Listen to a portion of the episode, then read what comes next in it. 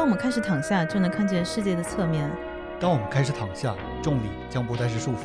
大家好，我是小方蛋糕。大家好，我是老张，今天是三月二十四号。我们节目现在开通了官方的新浪微博和公众号，然后呢，为了庆祝这两个平台上线，我们在第十二期有一个抽奖送书，送出一本健身相关书籍的活动。如果还没有参加的话，可以去看一下。是在 X Y Z 平台的简介以及评论区，嗯，或者直接去公众号看也可以。公众号和微博都叫都市躺人。对，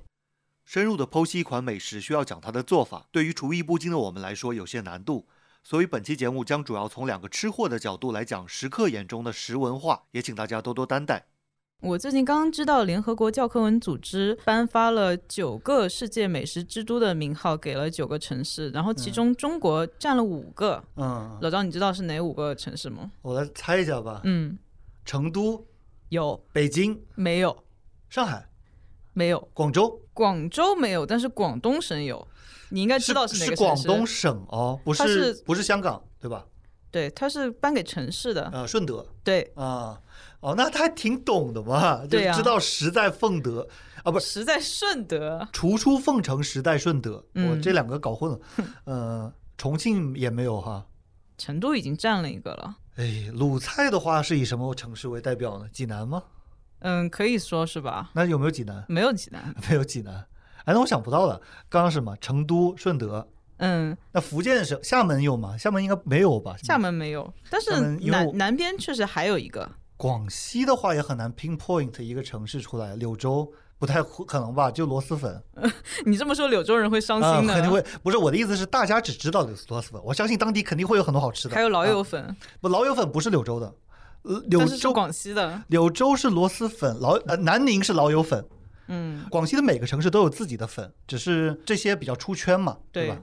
就是有有一些是因为他们的原料就很难在其他地方获得新鲜的原料，嗯就然做后不了。包括加什么东西、做法都有讲究，嗯，圆的、扁的、宽的。对我直接说了吧，还有三个是长澳沙，门，长沙，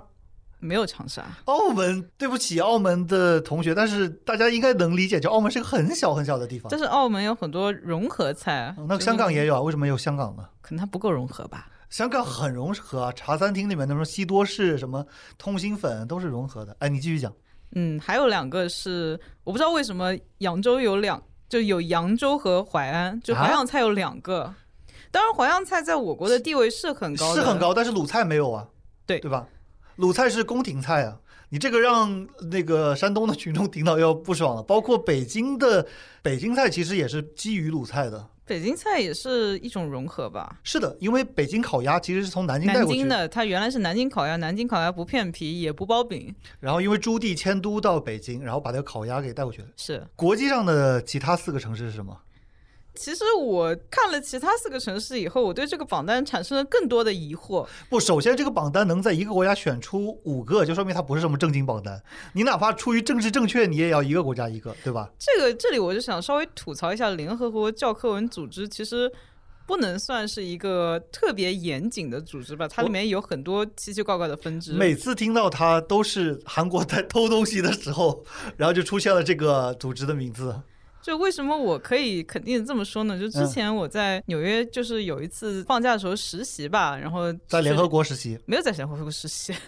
但是我是实习了一个广类似广告公司嘛，嗯然后他其中就办了一个活动，就是国内有一个很大的房地产公司叫融创，嗯，融创集团他们想在美国做一个团建活动吧，然后他们想要比较高大上的地方，嗯然后我实习的那个广告公司竟然就给他们牵线牵到了联联合合国国教科科文组组织其中旗下的一个小的组织，然后它里面有一个负责人是中国人，哦然后他们竟然就把融创公司这些人的年会一个小的活动搬到了联合国大厦里面教科文组织的其中一间房间里面去办，然后他们就带着自己千里迢迢从国内运过来的易拉宝去那里边开了一个会，然后我都易可以拉宝是什么？易拉宝就是组织活动的时候，它背后那个背景墙。Anyway，我都可以想象他们回国以后就拿着这个照片就说：“嗯，我们融我们公司在联合国举办了叉叉活动。嗯，嗯那肯定的呀。”对，这就是我对联合国教科课文组织草台的管中窥豹吧。他能去租已经很好了，因为现在有些公司直接 P 图的，对，然后所以那天我们作为实习生也去了那个大楼里面去。所以剩下四个城市是什么？剩下四个城市，第一个是哥伦比亚的波帕扬，啊，我第一次听说过这个城市，对，它是哥伦比亚咖啡产区的商业中心。难道不应该是波哥大吗？至少是首都。首都不代表它的美食文化很强，你看我但们是这也是啊。但是咖啡也不代表美食文化很强吧？不，它是咖啡产区的中心，不代表它是因为咖啡被选上的呀。嗯，那它是什么被选上？他是说这个地方怎么说呢？有很多哥伦比亚的传统美食，然后下一个是瑞典的厄德特松德。嗯，也不是斯德哥尔摩。所有的国家其实我们可能都只知道首都，对吧？对，但是我想说，确实首都不代表它有很强的美食文化。但是问题是，瑞典的美食文化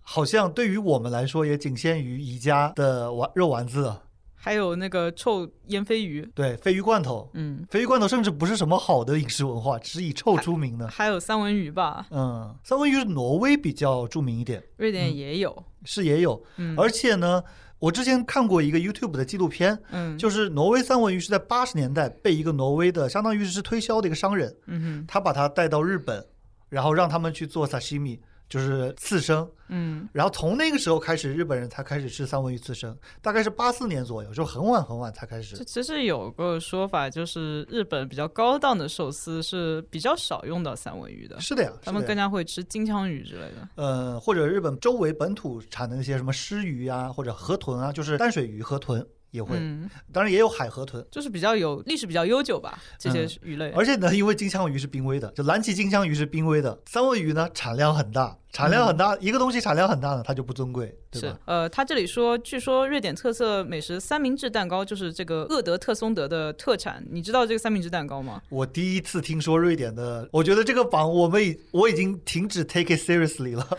不我是觉你不你不了解，并不代表这个事情不不就是不不有名。我觉得这个榜是想，不管它是收钱也好，还是没收钱也好，它是想推广一些大家不是很熟知的城市。不好说。嗯，但是这三明蛋糕它是一种咸的蛋糕，然后它除了奶油里面，里面还有一些肉啊什么的。嗯其实我觉得这个东西应该蛮好吃的，虽然我还没有吃过。我想到《老友记》里面有一集，他们做一种叫 trifle 的东西，嗯然后中文叫乳脂松糕，它是源自于英国的一个东西，然后也是一层一层的。但问题是，那里面 Rachel 在做的时候，他就开始乱加东西，什么一层牛肉，然后一层什么 lady fingers，就是想到的东西都加去，还有什么手指果，饼干，嗯，还有什么 jelly 也也加进去，我果觉冻。得这样做出来可能反而还会更好吃，呃因为你前面说源自英国的时候，我心里就刻板印象就出来了。那那不能，那人家还出了 Gordon Ramsay 呢， Gordon Ramsay 他是以做法餐著名的，我知道的。但是 Beef Wellington 倒是英国的菜式哈，就它最著名的 Beef Wellington，、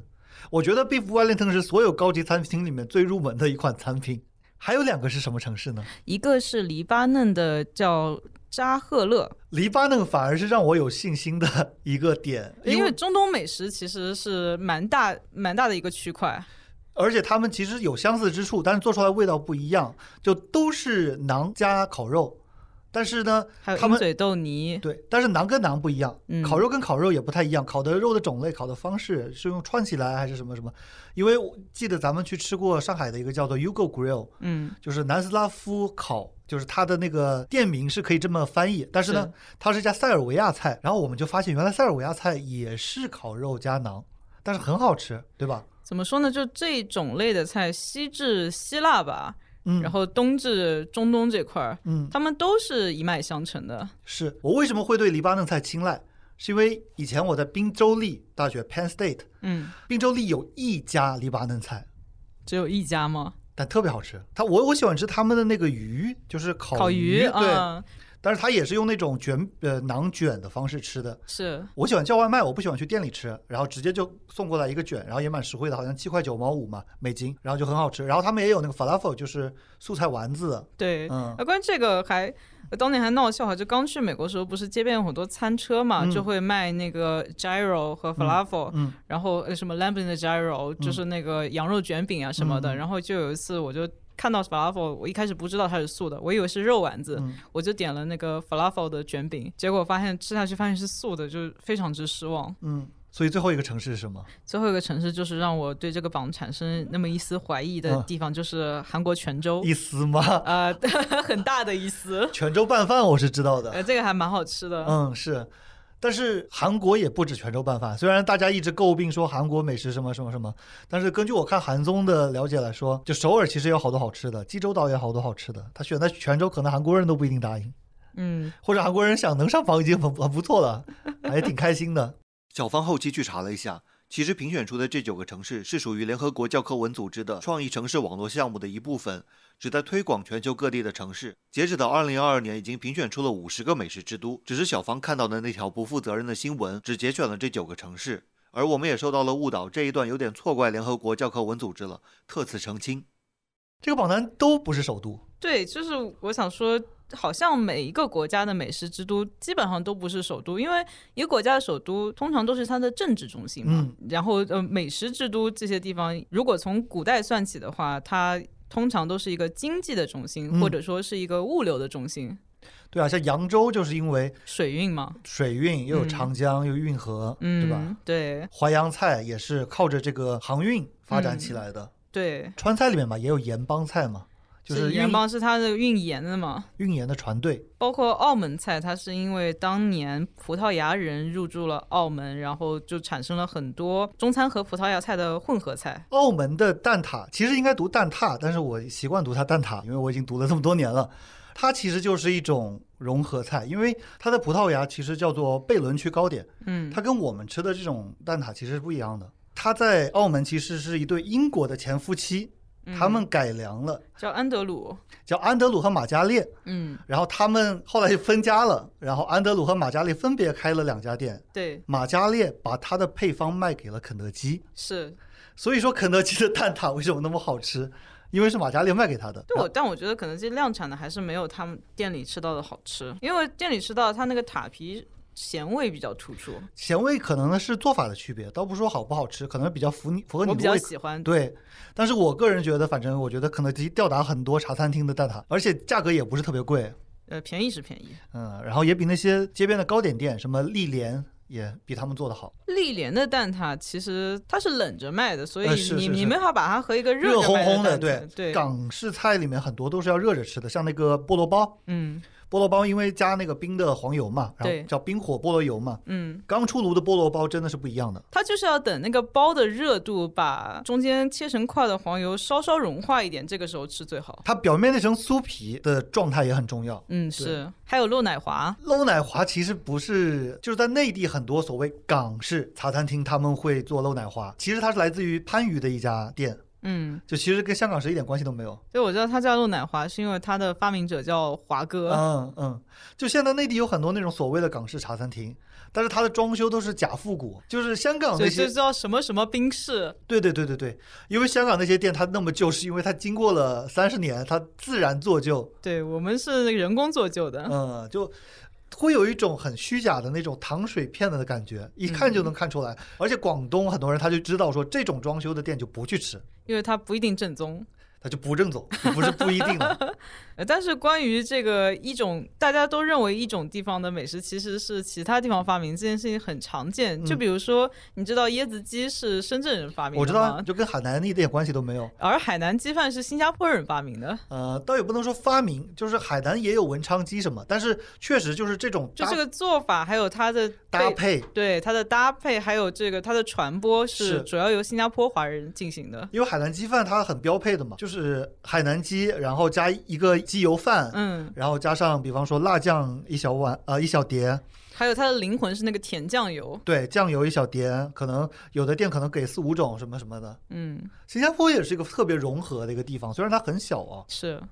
因为新加坡其实从马来西亚独立出来的，然后马来西亚，呃，B 站上有很多马来西亚人，你知道吗？我不知道为什么，就是他们平时都隐藏起来的，你都不知道的。但是如果说一个视频聊到马来西亚的话，弹幕就刷刷刷过去说我也是大马人，而且他们不会说自己是马来人，大马什么大马华人他们叫，对，因为华人会讲大马，马来是有马来族的，嗯然后而且其实民族关系也不是很好。是大马的华人会讲很多很多种语言，马来语他也会讲一点点，那嗯汉语就不用说了，粤语，嗯，然后潮英语英对英语肯定会讲的，教育嘛，潮汕话，然后闽南语、客家话也会讲，客家话跟那个也不一样嘛，他们都是语言达人，是就是一个大马华人会讲四五种、六七种语言都很正常，都不需要怎么努力，就天生就会讲，因为在这个环境里面，你一句我一句就这样。嗯，包括之前不是有一个那个新加坡猫王，就是三顶给嘞，就是啊，这什么饮茶仙了，啊银塔星啊，对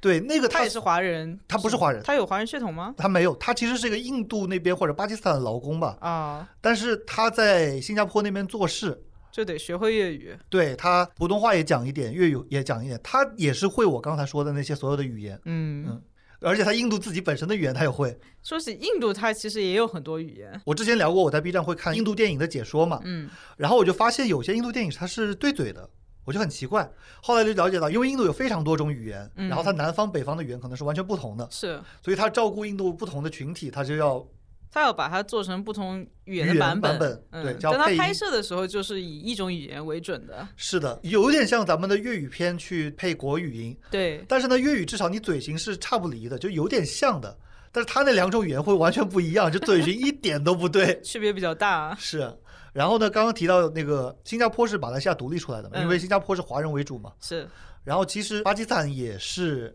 呃从印度。独立出来的，然后英也国也不能这么说吧。首先，他们这一整个地方是被英国人强行捏成的对一个国家，然后他们战败了以后，又想要把那个信印度教的对和信伊斯兰教的人分开来。是的，强行然分后开来然后巴基斯坦就是信伊教的那波，然后对就出去了。是，说起印度，就可以说咖喱了。你刚刚讲到这个榜单，其实我之前看过一个特别搞笑的榜单，是一个叫做 Taste Atlas 的野鸡媒体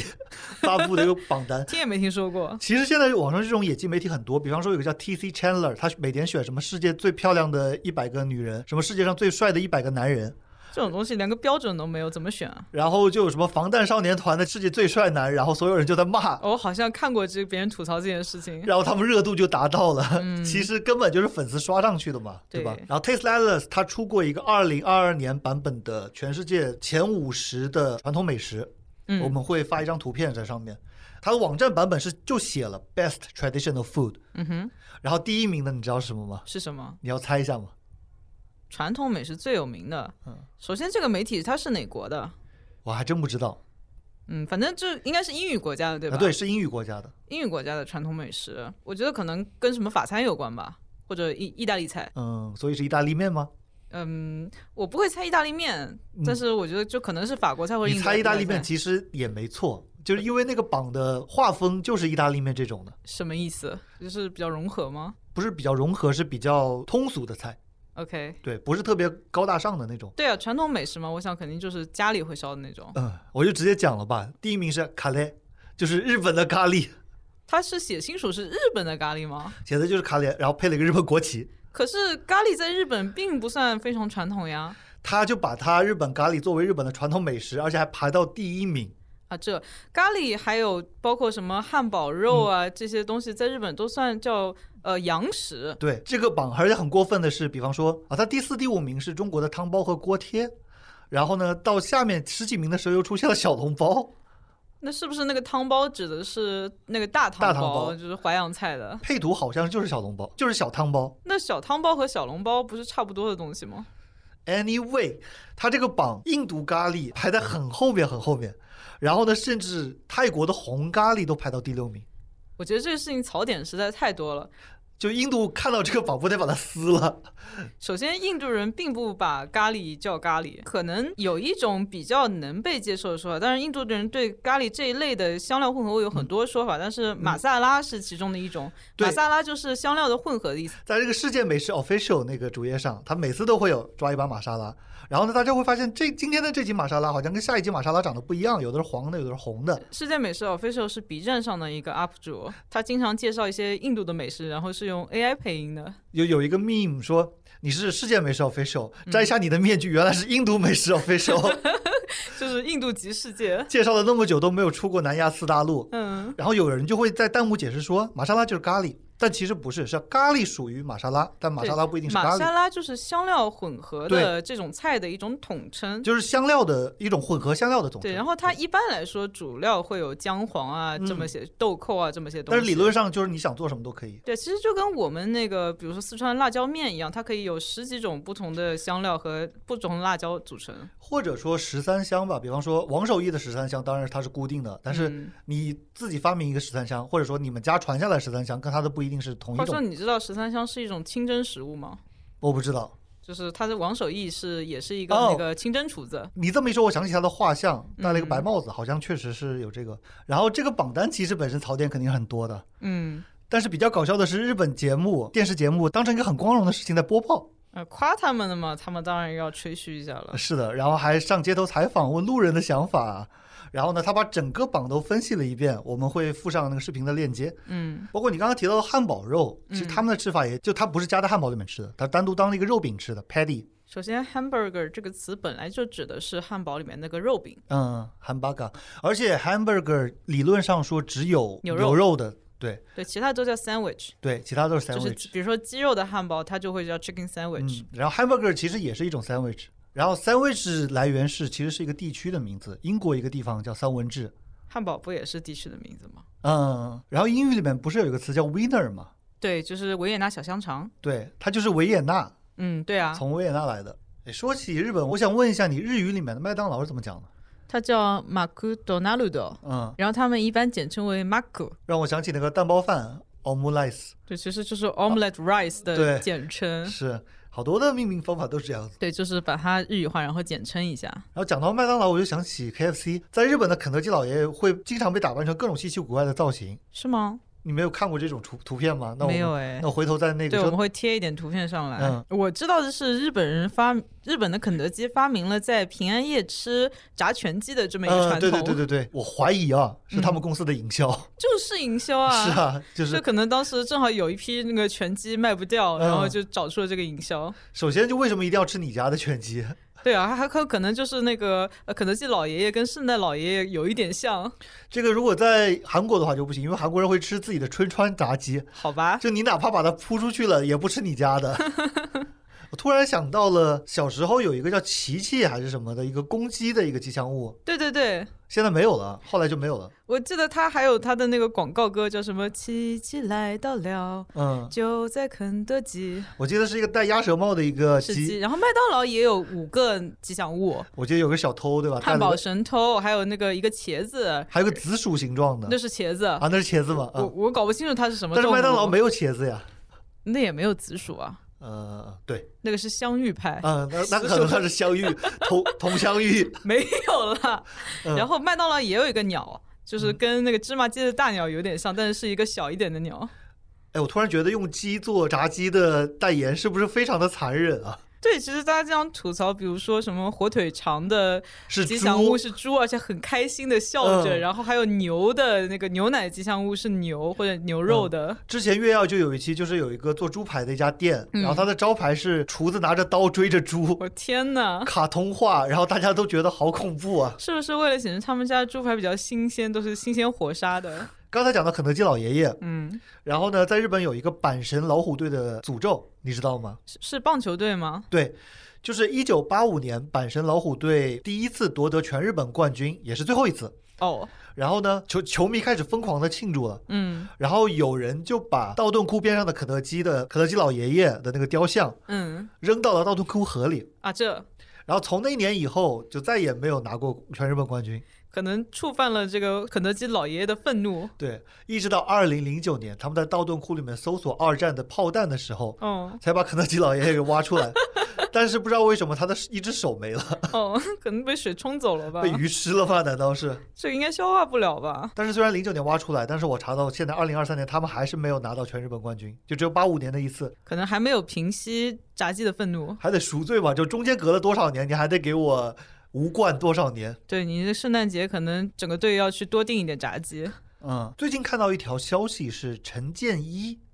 就是日本的川菜其实是一位叫陈建明的四川厨师传过去的。是然后呢，陈建明是九零年死了，他的儿子叫做陈建一。首先，他们家一家三三代的名字很，因为一般来说我们中国人是同代的会取一个中间字嘛，同字辈的，同嗯字辈，但他是把这个传给他的儿子孙子了，嗯，就是爷爷叫陈建明，儿子嗯叫陈建一，孙子叫陈建太郎。他是不是呃加入日本身份的时候改姓改成陈建了？还真不是，不是吗？他改姓叫东，叫阿祖玛。啊，对，就是我这里解释一下，就是中国人他加入日本国籍的时候，就可以自己重新选择一个姓，对然后有些人就会在姓后面加上本，比如说张本啊什么嗯的，然后也有些人就是可能会给自己原来姓里面去掉一点边旁，所以从逻辑上来说，确实有可能改成了陈陈建。建，嗯，但是我去查了一下，他是改成了东。啊，好吧，然后呢，陈这个名字只是用来商业的名字。嗯，就对外的那个对外的名名字嗯，然后陈建一是把他们家这家店很发扬光大推广的一个人，他参加了一个叫做料理的铁人，啊，对对对，就是铁人料理，嗯，对那个节目，他最近去去世了，就前阵子嘛，嗯，三月十一日的时候去世了。陈建一师傅也是中华小当家的灵感来源之一。就他们做的是相对正宗的中国食物，就比起日本的那些所谓中华料理啊，因为其实日本的中华料理还是比较歪的，什么天津饭，天津人说从来没有听说过什么是天津饭，对，天津饭它是饭上面有一层蛋，然后还有一层厚厚的勾芡，就不知道这个菜是哪里来的。嗯，但是呃，就像陈建明、陈建一他们家，就是会把麻婆豆腐、然后青椒肉丝这些菜带到日本嗯去。嗯而且之前我们有一期讲那个语言流变的时候，嗯就说嘛，不是说一个食物被传到外国去以后，它的名字到底要保留它原来的音，还是要翻译嗯过嗯去？对对对，然后他们家就是把它的原名原音翻过去，是的像日本人现在还是叫说他们叫麻婆豆腐，豆腐嗯还有青椒肉丝、嗯，回锅肉，嗯就虽然有一点偏吧，但是还是以中文的读音，而不是日语里面对这几个中文字的念法来念的。韩国也是这样，现在韩国人会说麻辣烫、嗯，麻辣 香锅，他们都会的，就是你如果推行给他们的话，他们会来学的呀，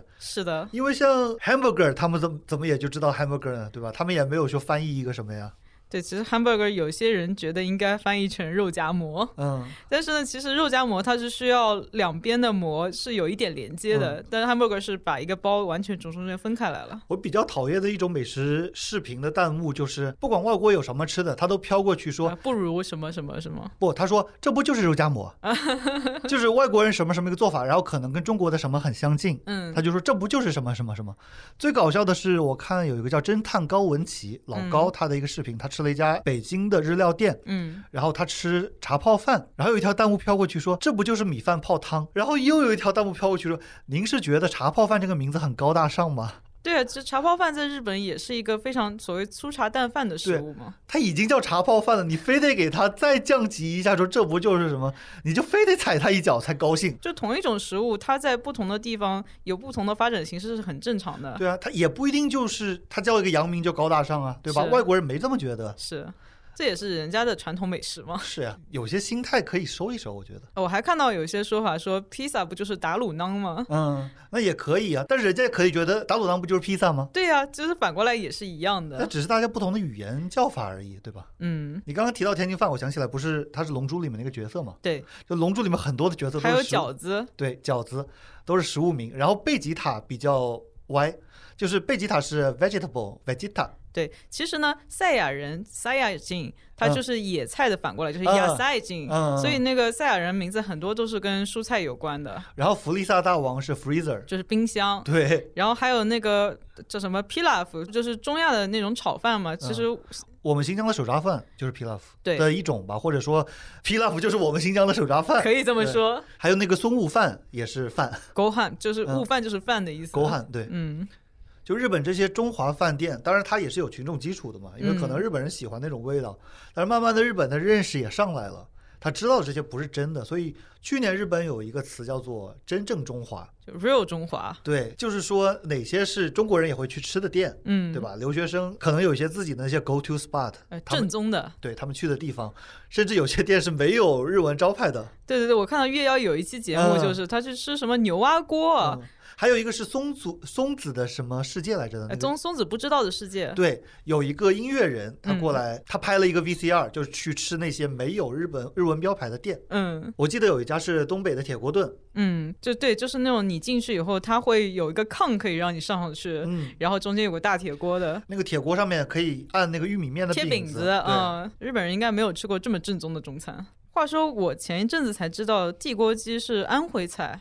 又联系到我们之前说的深圳发明了椰子鸡，然后那个鸡公煲也不是重庆人是上海一个叫张重庆的人发 啊，明真 的吗？真的，但是它肯定是让大家误以为是重庆菜，对啊呀、还有可能比较少的人知道的，就石家庄的特色美食是安徽牛肉板面，那还有北方有一种所谓的杭州小笼包，但其实根本不是我们吃的那种皮薄有汤的小笼包，而是肉包的缩小版。但它其实是浙江郴州的特色小吃。嗯说起正宗，我也不知道是不是我在上海去的店不对，但是我总觉得我之前在纽约唐人街吃到的某些粤菜馆，比在上海吃到的正宗很多，对啊，因为那边的都是正宗广东人开的就是。他们对本地 人，那上海这边的话，因为开的店多嘛，就有很多就是浑水摸鱼的。对，可能就是各种其他地方的厨师他学了粤菜然后来嗯做的。上海当然有正宗了，但是就比较贵。就是嗯我最爱吃的惠食家，嗯特别美丽园的静安寺美丽园的惠食家，当对，然现在很正煲仔饭很好吃，最好吃的是那个啫遮啫遮煲宝。啫啫煲，他们广东人一定要纠正你说叫啫啫煲，不叫遮遮煲，它它是啊一定要个撅撅拟声词是吗？对是它指是那个煲煮的时候，是端上来的时候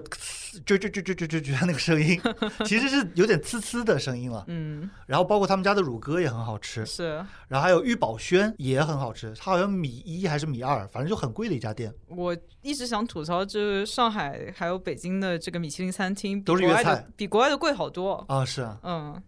特别因是为西餐，其实米一的话它不一定贵，对吧？香港有一个叫天好运的，嗯，它就是米一，那个天好运现在开到上海来了。嗯，但是其实米其林它只评一家餐厅，对他吧只给他颁发那家店，因为他其实有包括当时的那个厨师，嗯还有当时的服务，但是呢，有些厨师他自己出来单干，他也嗯搞一个噱头，说是米其林，这个也不对。对，因为他如果新开的这店没有入选米其林，他是不可以对叫米其林你餐离厅开的这家店就跟着米其林没关系了，就。对他只是颁给当时那个状态的那个店的那个整体，还有米其林有米其林餐盘推荐，有嗯必比登推荐，嗯，有一星、二星、三星，这些都是不一样的标准，但是宣传的时候会混淆起来。哎，这是一种宣传策略了。哎，反正就挺乱的。嗯但真正去考究的人其实很少很少，所以有的时候说人们说米其林不懂中餐，说的虽然有一定的道理，但是呢，其实米其林他也是想做好这件事情，就他请的测评人员其实大部分都是中国人，然后他一年要吃两百家以上的餐厅，在嗯中国，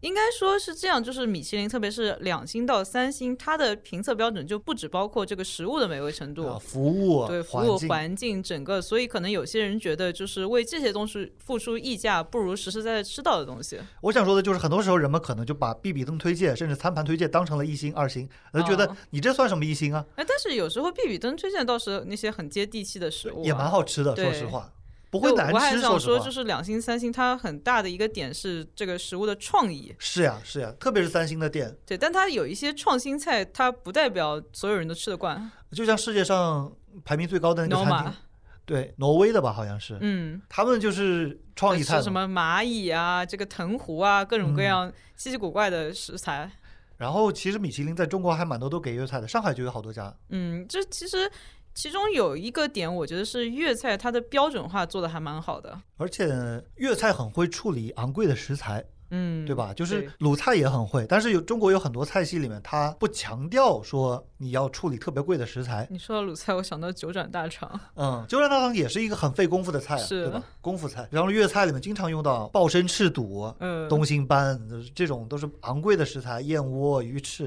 当然现在也不提倡说吃这些东西，因为都环保，环对保不。太好啊。保护动物，但其实就广东广州的人平时也不会吃这么一些高大上的食那材，那是那是，嗯这都是吃席啊，什么平有时宴请的时候吃的。平时吃点蘸料，就是我们说叫烧腊嘛，嗯，就是白切鸡啊、烧鹅什么的，碟头饭对吧？一粒烧鹅或者一粒白斩鸡，这就已经吃的很幸福了。还有煲一个汤，嗯，在广州呢，他们会有一种成见，就是说妈妈一定要会煲汤，然后就是从小喝妈妈煲的汤长我大想。吐槽为什么是妈妈煲不是爸爸煲？啊是的呀，，是的呀。我看的那些广州美食的 B 站频道，嗯他的主持人也会说，你们家的妈妈会不会给你煲汤？就是妈妈的味道，啊这种对，就其实就是把哎妈妈架在那儿了。是啊，爸爸也可以做饭的。哦，我昨天正好看到 B 站上面有一个人剪，就是那个《家有儿女》里面。嗯，那个妈妈和爸爸他们平时在家都做什么，然后就发现那个妈妈刘梅嘛，嗯虽然她是一个护士长，她应该工作很忙，但是她每天都给家里做六七个菜。嗯夏东海是干嘛的？夏东海他是一个编剧，对他比较闲呢，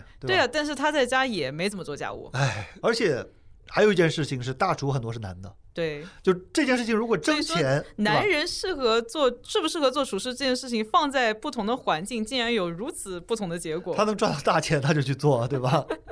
而且包括很多厨师，男厨师他回家都不做饭。嗯嗯嗯，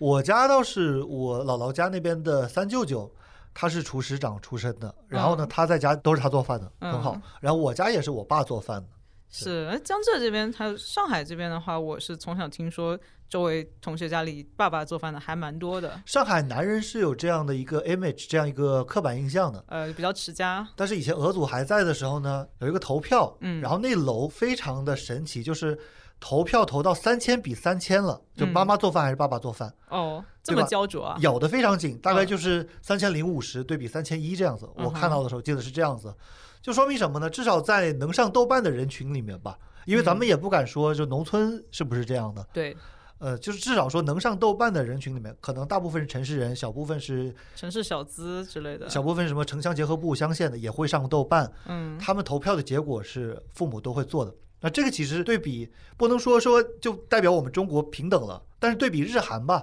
他们是真的是家庭主妇都是做饭的。嗯，比上不足，比下有余。主要是我们这边没有什么家庭主妇啊，我们对很多都对是双职工啊。是，就其实是逼出来的，对啊，这不是说我们男女平等了什么就的大。家都出去上班，为什么凭什么一定要其中一个固定他来做饭呢？而且谁做饭其实很简单，谁谁先做下饭好吃？不是啊谁先啊下班谁做饭，哦，这这倒是，对吧？你如果比方说刘梅，对吧？嗯她护士长下夜班，那你自己在家你不做饭你就饿着呗。哦，我还看到吐槽，就是他剪辑里面有一段，就是刘梅好像出差还是生病了，嗯，结果夏东海天天给孩子们做泡 面，孩子吃吐了。是，啊就在实际你情好况，歹学一下呀！在现实中吧，如果你爸爸下班比较早，那就你做饭呗，你不然你就饿呗。你其实我想说的是，谁做饭好吃谁来做，呃，但是也有，因为也有很多家庭，他可能两个人一开始都不会做饭，就是逼学吧。生活逼的嘛。其实我真的很佩服我家长，他们每天都可以去买菜，每天都可以去做饭，每天可以做新的菜。当然不是天天都吃全新的，就是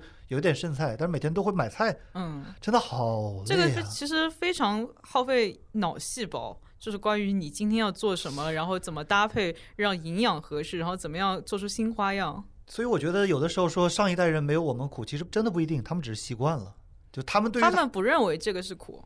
他们认为这就是生活，对，生活就是这样子的。嗯，因为你让我去，我我天天光买个菜我就难受了，还得出门。怎么说呢？这也是一个习惯问题吧。像我在出国之前，嗯就是我们家原来都是奶奶帮我们全家做饭嘛，嗯，然后我是一点饭也不会做的。嗯就是你要出国以后，你做一个留学生，你肯定想吃点家乡的嗯菜，然后就得学着做嘛。我其实我在美国的时候也会周末开火，但是呢，我回到上海以后，有了这个外卖的便利之后，实在太方便了。对我真的就不开火了。 唉就人如果能懒的话，人是会懒的。 但是外卖有一个问题，就是你不一定能买到完全符合你自己口味的东西，啊，没关系，他出什么就符合我什么。呃好吧？ 嗯，我我愿意为了这个懒去调整我的口味。好吧。像我们家就是现在，因为奶奶回到老家去了嘛，嗯然后就是家里如果需要做饭的话，一般我会来做。嗯但我做饭就是纯纯的一个糊弄学，啊，我就最多就考虑一下营养搭配。只要不是炸厨房都可以谈。 这个炸厨房，我嗯们之前吐槽过豆瓣的炸厨房主义，也不是吐槽吧，我其实蛮敬畏他们，就是能把这些东西吃下去。嗯，然后我就看到他们之前发了一个贴，就是在讨论说有人在做猪食，就啊是真的猪的食物。嗯，然后他们就说这些食材原来看着都挺新鲜的，然后炖成一锅猪食以后就，诶好像有点像我们组里大家平时会做出的料理，那个帖子他说，至少猪是能吃得下去的，你做的你不一定能吃下去。或者你做的猪可能不一定想吃。你讲在美国吃的中餐嘛，然后我就想到，其实我吃过最正宗的早茶是在唐人街，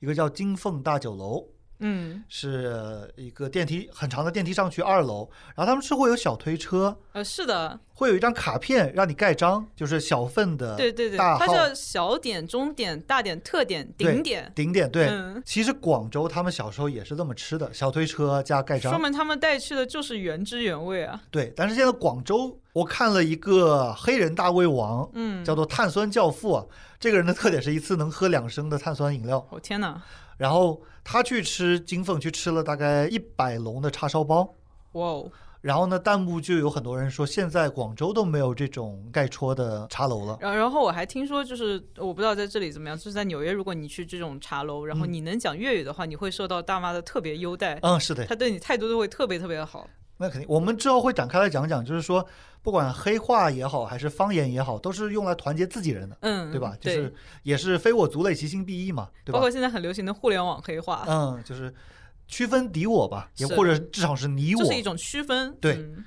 嗯，然后在新的唐人街 Flushing 呢，有一个叫新世界，它的商，它是个商场，对，它很像是我们国内三线城市的那种小商场。哎，我还蛮常去那边做指啊甲的。然后在新世界的顶楼也是有吃早茶，也是这个形式。是的，但是现在在广州呢，哪怕是早茶的大本营，有很多种的情况是酒楼会给你用半成品。哦，呃，包括有些酒楼它也在往外卖半成对对品，对像那广州酒家什么对的。他们也在出半成品，嗯，然后呢，他们自己可能上的就是半成品。像上海这边有一些像什么醉云轩啊什么的嗯一些、呃连锁的餐厅啊，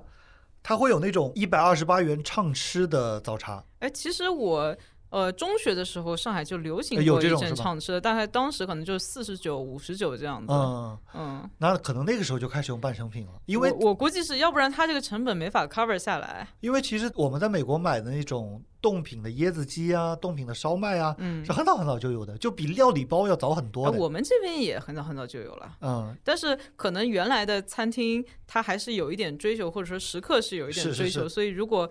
就比如说，如果在广州以前，如果有一个餐厅它胆敢用半成品来糊弄大家，可能就被食客们挑剔的味蕾直接嗯否决了。现在大家的理由就是说，这么点钱要什么自行车？就怎么说呢？它就是一种平衡吧，包括外嗯卖用料理包也是。如果你想要一个比较便宜的价格，嗯然后是又想要很快送来，它可能只能给你料理包。是，但是我看那种美食视频，然后食评什么的，嗯就新鲜包的，比方说全肉烧麦啊，嗯，新鲜包的这个叉烧包，哎，真的是不一样。是真的很好吃。是，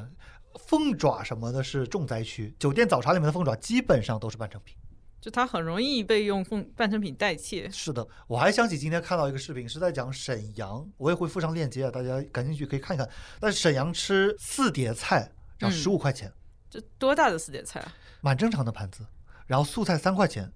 呃肉菜是六块钱，它每天还有一个特价的肉菜是三块钱。我记得视频里面的是蘑菇炖鸡，嗯，蛮正常的盘子，我们南方的普通的盘子那么大。呃确实北方的食物都比较便宜大碗，包括我以前去那个青岛也是的，嗯它那边每一青道岛菜都很多，青岛算贵了，其实，对，但是它的量也很大。嗯。然后先飘过一条弹幕说，嗯，这不会是用半成品吧？又包括一个弹幕说，料理包比这个贵啊。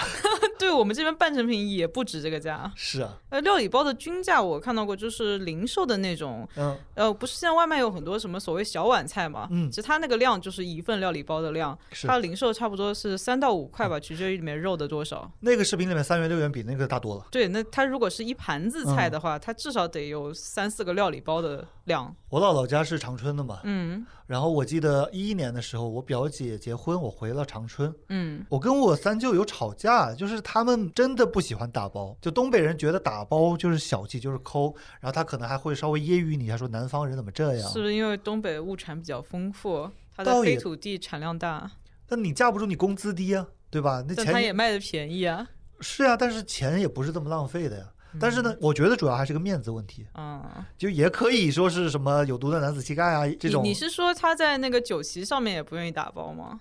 我首先先说是我们家里出去吃饭，嗯就不是婚礼，嗯就家里出去吃饭剩了好多菜，嗯可能剩下的菜的分量在南方够一整碟了。嗯，OK，然后他就死活不愿意打包，他觉得在东北打包就是丢份儿，这是十年前了，我不知道现在东北的观念有没有改变啊或？者说是不是你三舅舅的个人行为？啊，那不是，不是啊，对，很多人都这样吧，至少哦，嗯我我以身边统计学来说，我觉得就是江浙这边，嗯特别是如果是农村之类的，然后吃席的话。一般就不用不用等他问你要不要打包，大家都会自觉的掏啊是吗出塑料对袋，就是开始把嗯猪蹄啊什么都打回家。嗯。然后我们吃酒席，就是我姐姐结婚的时候，嗯，吃了一个多小时，吃到大家所有人都饱了，然后桌上看上去跟没动过一样，因为它可能那有分量实在太大了。而且它可能有十几二十个菜嘛，对吧嗯？它一个桌子摆不下，然后把那个半边的盘子也撤掉了，然后饼到下一个盘子里面，最后嗯还是能有十个菜摆在上面，满满当当的。 那个是真的不会有人打包了，谁去婚礼上打包呢？对吧？有啊，我啊前有面吗说那个吃席的打包就包括婚礼，红白喜事、是农村吗？农村，啊、城里面会有这种人吗？这个我倒不知道，因为我成年以后参加婚礼还蛮少的。因为我讲的是长春嘛，多少也是那个大城市啊，对，吧？说不定东北农村大家也打包呢。嗯，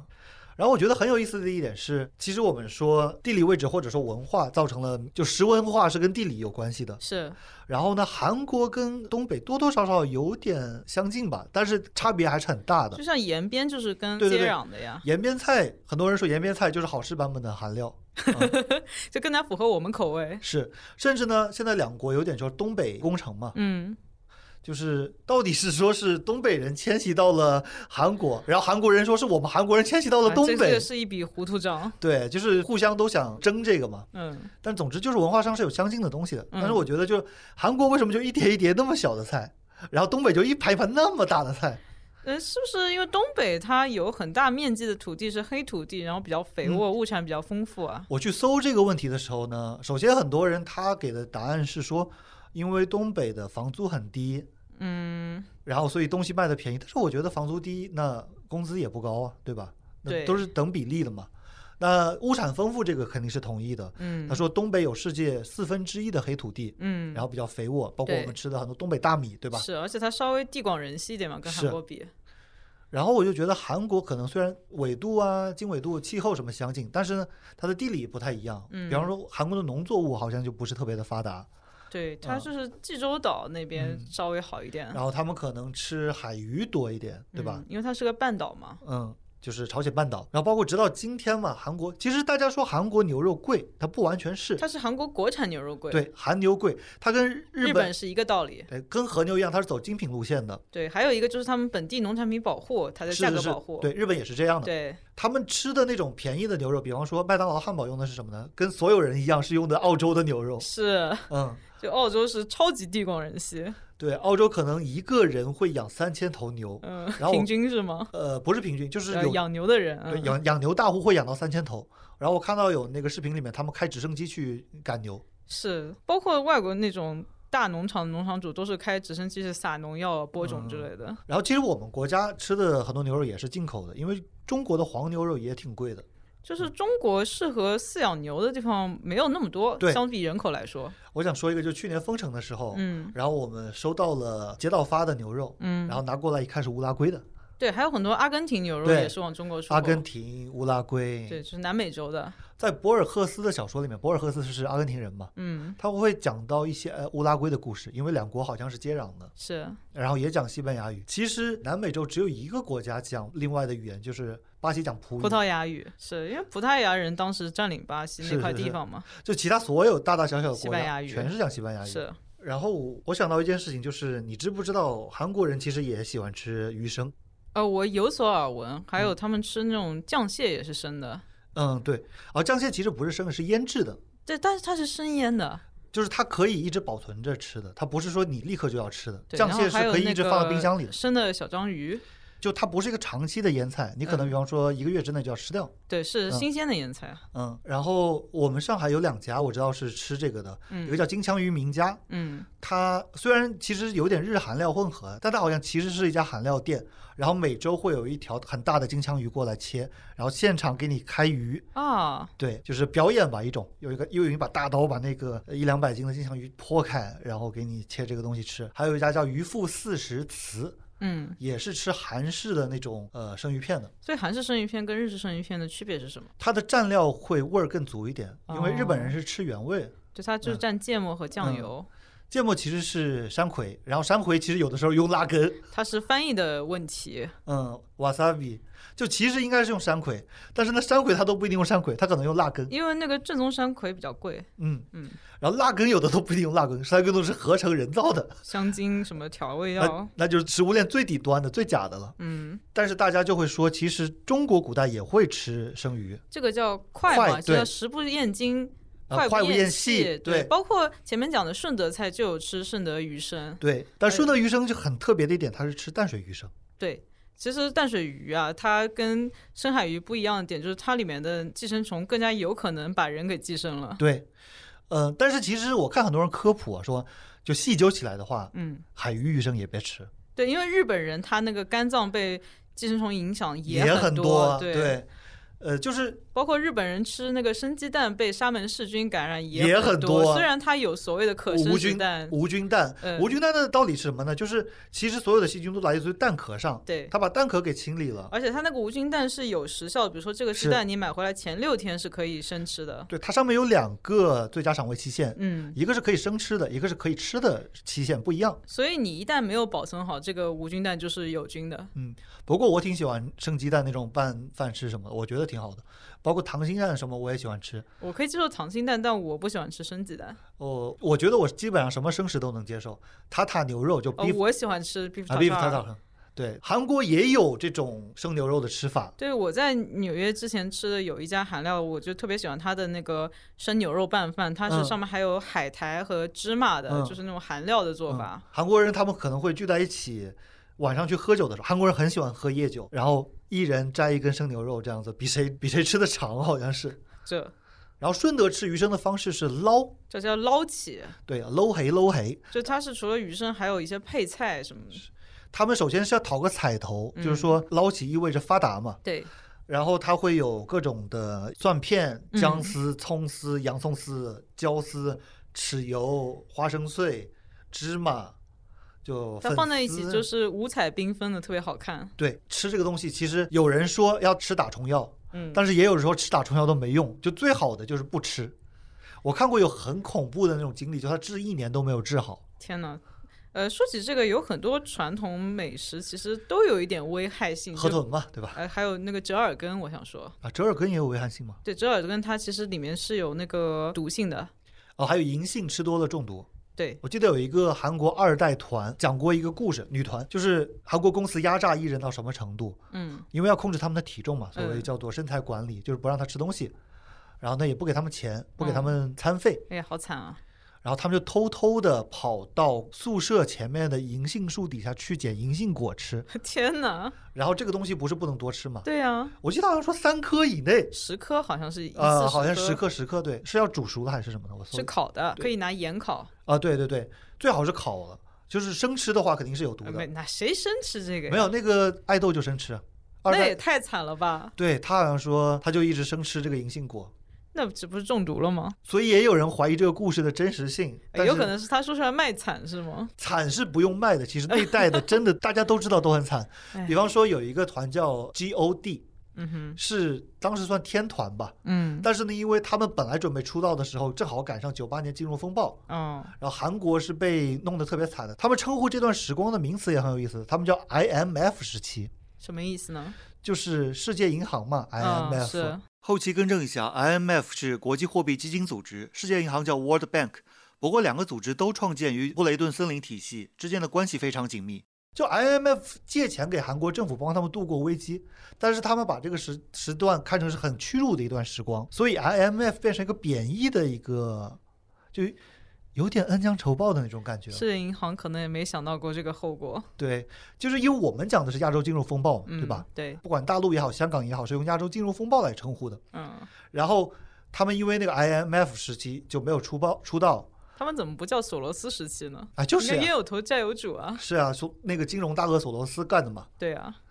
然后没出道以后，公司也没钱给他们吃饭，说是不是韩餐会免费给小料嘛？小菜，小菜就派一个人出去吃饭，嗯，然后把所有的小菜偷偷的带打回包去，回来打，包回来，然后大家分着小菜吃，然后说是到最后连泡菜的汁儿都喝光了， 这也太惨了吧？然后这个居然是爱豆啊，嗯，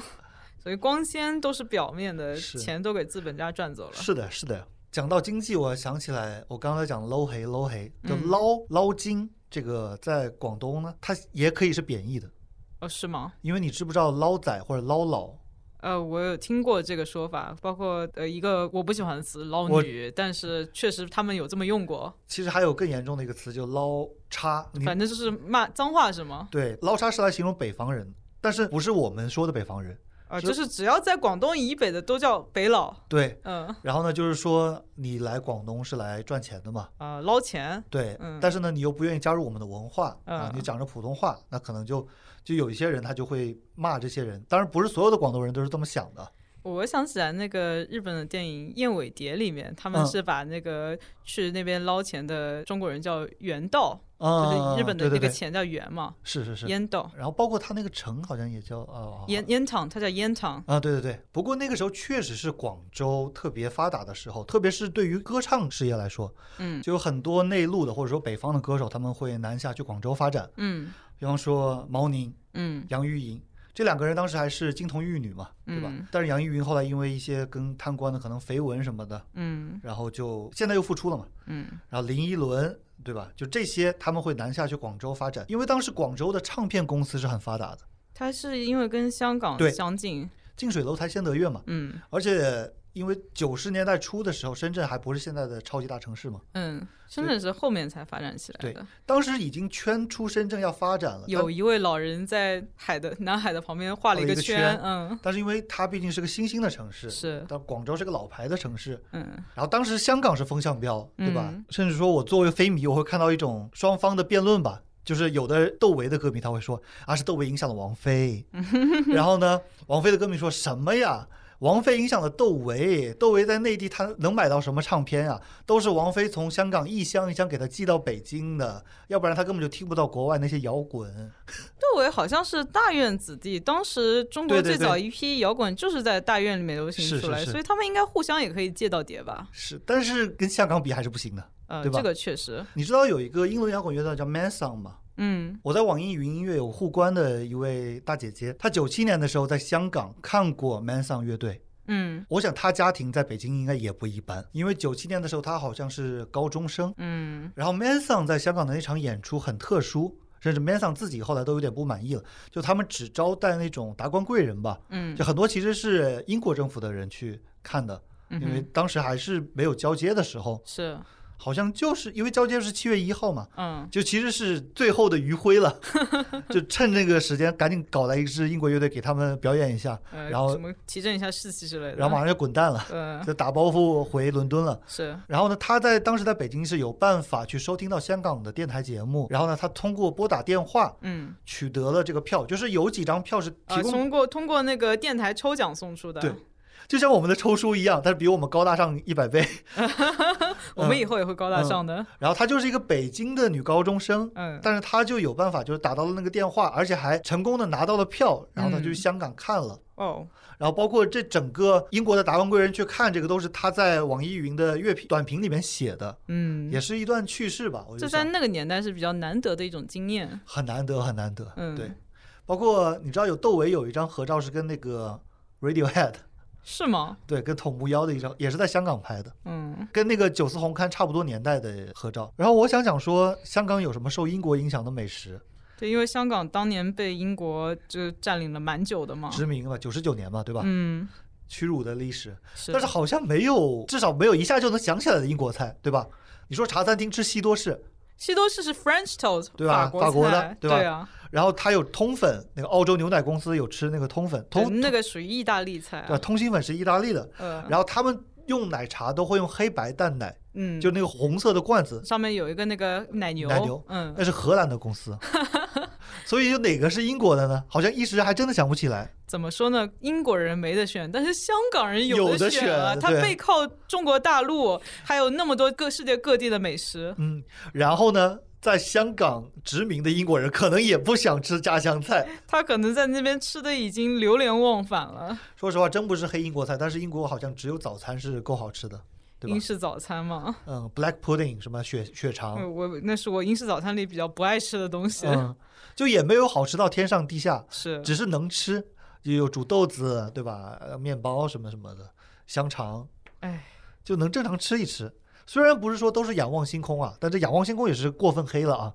但是其他的正餐什么的，好像这个跟英国的地理环境也有蛮大的对关系，因为是它也是岛国嘛，属于是。嗯，而且可能不是物产特别丰富的岛国，嗯，而且工业革命还有那就所谓羊吃人事件以后，嗯他们的耕地就进一步被压缩了，哎，说到羊，你知不知道？就是日本以前其实是没有羊的。是吗？对，就其实日本岛在很长一段时间里面是没有羊这种动物的，嗯所以他们就没有吃羊的传统。嗯，但是现在当然有了嘛，对因啊为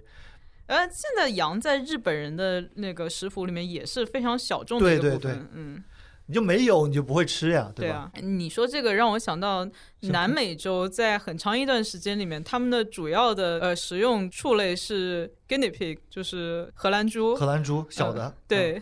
嗯啊，就像什么猪肉啊、牛肉，这些都是殖民者后来带过去的。我想到那种不是有迷你小猪的小香猪是吧？那是假的假的，对， 对，因为最新一集 John Oliver 他讲到了，我忘了他做什么比喻了，但是就嗯说所有买了小香猪的人，你最后只会得到一一只五十磅的大猪，这我就一是百磅的大猪，它小香猪就是最多可以控制到它长得比一般的大猪小一点，嗯嗯但是它不可能保持那个像茶杯一样的大小，而且保持到茶杯它大小，这个也有问题。就是比较畸形，是吗？就因为这种配种的话，你是没有考虑到它到底健不健康的。嗯，就像现在很多茶杯犬，它眼睛都凸出来了，是因为它的头骨装不下它的大脑，然后会嗯颅压，就把那个眼睛压凸出来。包括它有什么脊髓空洞症啊那种，就是乱七八糟的病。因为狗这种动物，它从狼来的嘛。嗯对，这狼它就是小不到哪里去嘛。是的呀，就你这一代一代杂交，它有的可能最初是基因变异才变得那么小的。嗯，就其实养茶杯的，当然它可能不知道啊，它这方面不知道。我觉得很多人都没有去了解过这个背后的嗯是成因。就现在慢慢的狗圈，他们会说我们要养巨贵，就巨型贵宾犬；嗯巨马就巨型马尔济斯，嗯，也不是很其巨实那就可能是这种狗原本应该有的对大小，对就是普通的贵宾犬和马尔济斯，就是这种小小的狗是特殊培育出来的，是是是可能基因有点基因有点缺陷的品种。就巨马、巨型马尔济斯其实也没有多大。因为马尔济斯本身真的很小，嗯，呃，就是韩国养韩国人特别喜欢养马尔济斯，然后好多好多韩国的爱豆都养，嗯，很小很小的一种。其实怎么，如果你比猫还小的话，你在自然界要怎么生存下去呢？哎，这些完全是人工培育的嘛。是的呀。讲到人工培育，我突然想起来鱼子酱，然后正好也把话题在食物上面结束掉啊。嗯哼，就中国有一家鱼子酱品牌叫卡路加，然后我们都知道鱼子酱是欧洲人喜欢吃的名贵的食物嘛，然后它是鲟鱼的鱼子，嗯就是它产子也周期也非常慢，然后也非常的容易碎啊，就是你需要很，保存啊、运输都是需要比较特殊的对这个技术。但是就卡路加这个公中国公司，它就是大量的养殖鲟鱼。嗯，然后就把这个东西成功的把市场价打下来了，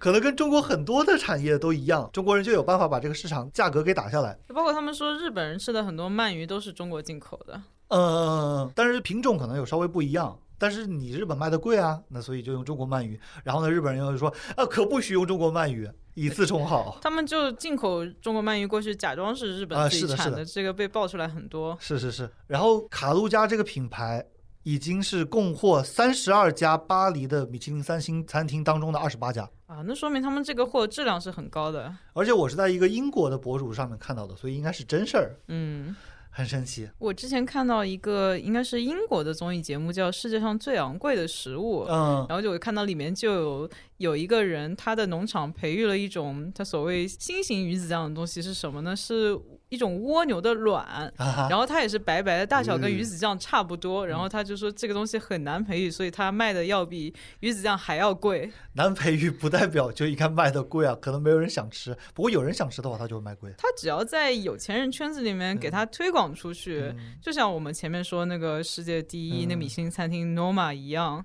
蜗牛你吃过吗？我吃过啊。嗯，其实萨利亚就有萨利亚那个是田螺，啊，是田螺吗？很多地方的所谓但是法式蜗牛都是田螺，但是其实 snail 就海螺跟那个蜗牛都是 snail 这个单词，可是它们味道不一样啊。我口感挺像的，嗯，怎么说呢？就是那种有点有点类似于鲍鱼的口感。对我这期一直没有讲我海鲜过 敏，所以其实你也前面不知道对我也不知道它什么味道。 嗯，有一种食材我是最不能理解，是金箔。啊，这个只能说是一种装饰品吧。对，但是它很多高档餐厅会用它来增加食物的价格， 它会变得更好吃吗？不会会，但它我会变得更贵。而且你也消化不了金箔我们这边对哦好像把金箔就是列入禁止食用的加东入食物添加剂，包括那个竹炭粉也被禁止了。嗯，嗯，就你吃进去什么样，它就原样出来。它就是为了让食物变得贵一点嘛。有时候西方的这种追求确实是很无厘头的，因为金箔这个产品很多很多西方的贵价餐厅都在用，西餐厅给一个食物加价格就两种方式，一个是加鱼子酱，一个是加松露，对，还有就是偶尔加点金箔。哦，你知道那种松露油，它是人工制造的，它跟松露这种天然的真菌其实一毛钱关系都没有。就是人类已经成功的模拟出了松露气味的化学方程式，嗯，然后它就制造出了一种人工的松露油，可以模拟它的香气。这也是为什么松露油随处都可以买到的原因。所以有的时候科技与狠活也是非常能够降低各种成本的一个操作，它并不是件坏事儿，对吧呃，？这两天我正好看到辛吉飞接受采访说，他之前可能说的有一点偏激，嗯，或说实话，一勺三花淡奶又怎么了？它是三花淡奶啊，它又不是毒药，对吧？三花淡奶其实大家有误解，有一有一种三花淡奶，它是拿纯牛奶做，它并不是那个叫什么反式脂肪做的。而且反式脂肪也有点被妖魔化了。我看到一个科普说，就是只要是合格的植物奶油啊，它里面的反式脂肪并不比动物奶油多太多，就可能百分之二到三，然后一个是百分之一到二这样子，但前提是合格。应该是千分之，不是百分之。但我们单纯从口感上来说，那个植物奶油确实没有动物奶油好吃啊。它能把成本打下来的话，像我们这种，在上海有一家店叫做苹果花园，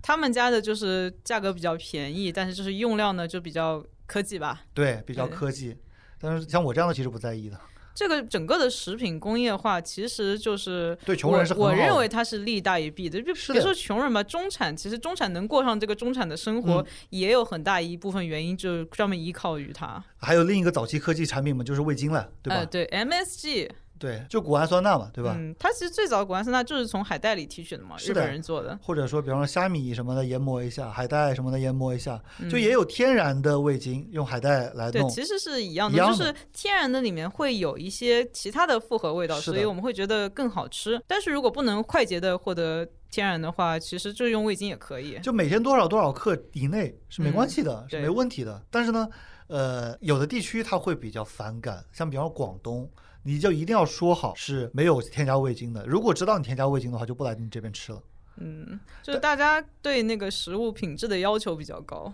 但是在东北呢，锦州烧烤是很有名的。我看到有广东的美食节目去锦州拍，嗯，然后锦州烧烤的人很直白的就告诉你，我们会加往上撒点味味精，精嗯对。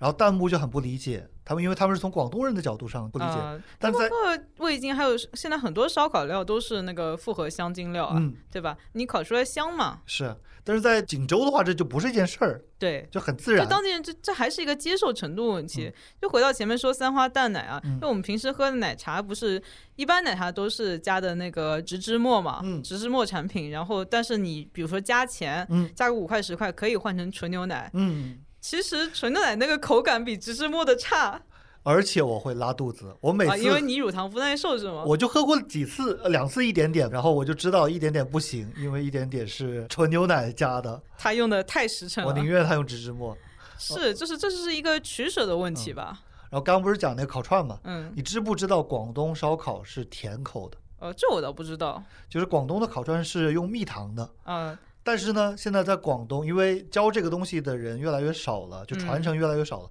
就大量的被这种东北的啊，或者说可，是东北烧烤也有甜口的呀，像鸡架什么的，嗯、不一定是东北的，就是教孜然的那种是最常见的，对对吧？嗯北方的，慢慢的被他们给取代了，然后嗯，刷蜜糖的就变得越来越少，越来越少。可能是那个做起来比较慢啊。呃，就不只是刷蜜糖这一个了，还有很多的工序，它会比那种烧烤要慢一点，所以是，啊越来越少人做了。这个其实在各个地方吧都有啊，就是讲功夫的菜越来越少人做了。对，在这个快节奏的社会，很多传统美食都是因为它的成本啊，包括它的制作难度，然后它可能又卖不上很高的价钱，这个问题就慢慢被摒弃了。嗯嗯，但是其实有的国家人可能没这么在乎这些东西，比如英国人，嗯，日本所有的拉面店的面都是预制面，这就是机制的。对，都不是现成说给你一个拉面师傅在那边拉好的，因为日本拉面他认为他的灵魂是汤，他对每天的汤头要熬煮好久，然后用猪骨啊什么要炖煮好久，每天一个大早就过来熬汤什么什么的。面他很不在意，一袋一袋塑料袋包装那种面，然后弄过来就行。所以我觉得这也是一个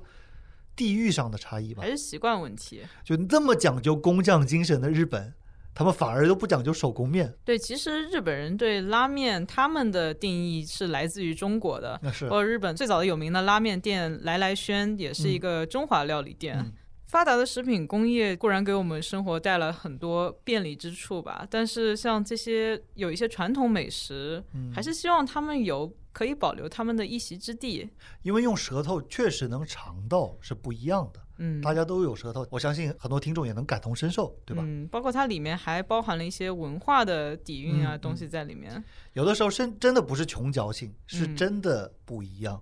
对，就希望我们在下一代不要认为食物就是外卖送过来的料理包，还有一些其他的选择。呃，如果料理包究极好吃的话，我可以接受。啊